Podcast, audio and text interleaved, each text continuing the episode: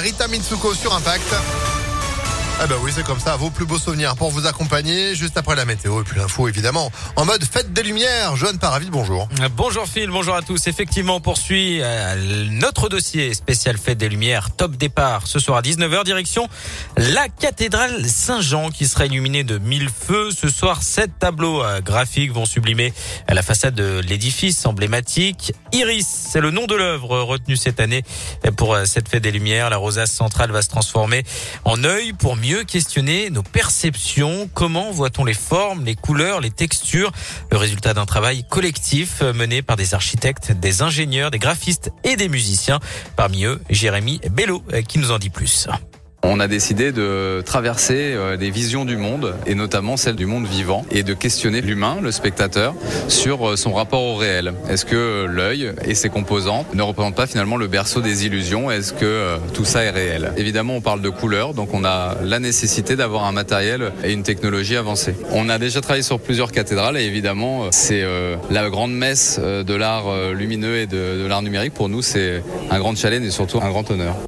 Et vous retrouvez toutes les infos sur cette fête des Lumières sur impactfm.fr. Notez que les TCL hein, seront gratuits à partir de 16h aujourd'hui, 8 décembre oblige. Et puis concernant les règles sanitaires, le masque sera obligatoire partout, le pass sanitaire sera exigé dans les endroits clos et il sera interdit de manger ou de boire dans les rues de la Presqu'île ou à proximité euh, du parc de la Tête d'Or et du parc Blandan.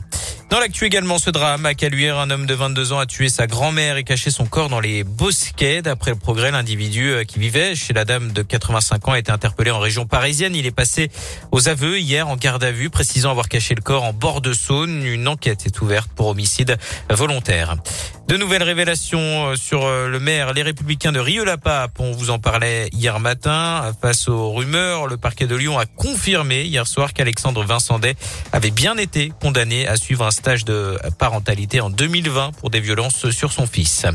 Grosse frayeur près de Lyon. Un bus a pris feu hier pendant une sortie scolaire à Pusignan. D'après le progrès, le véhicule s'est subitement embrasé sur le parking d'un centre culturel. Fort heureusement, les enfants étaient déjà dans la salle. L'incendie a rapidement été maîtrisé. L'autocar a été sérieusement endommagé, mais aucun blessé à déplorer.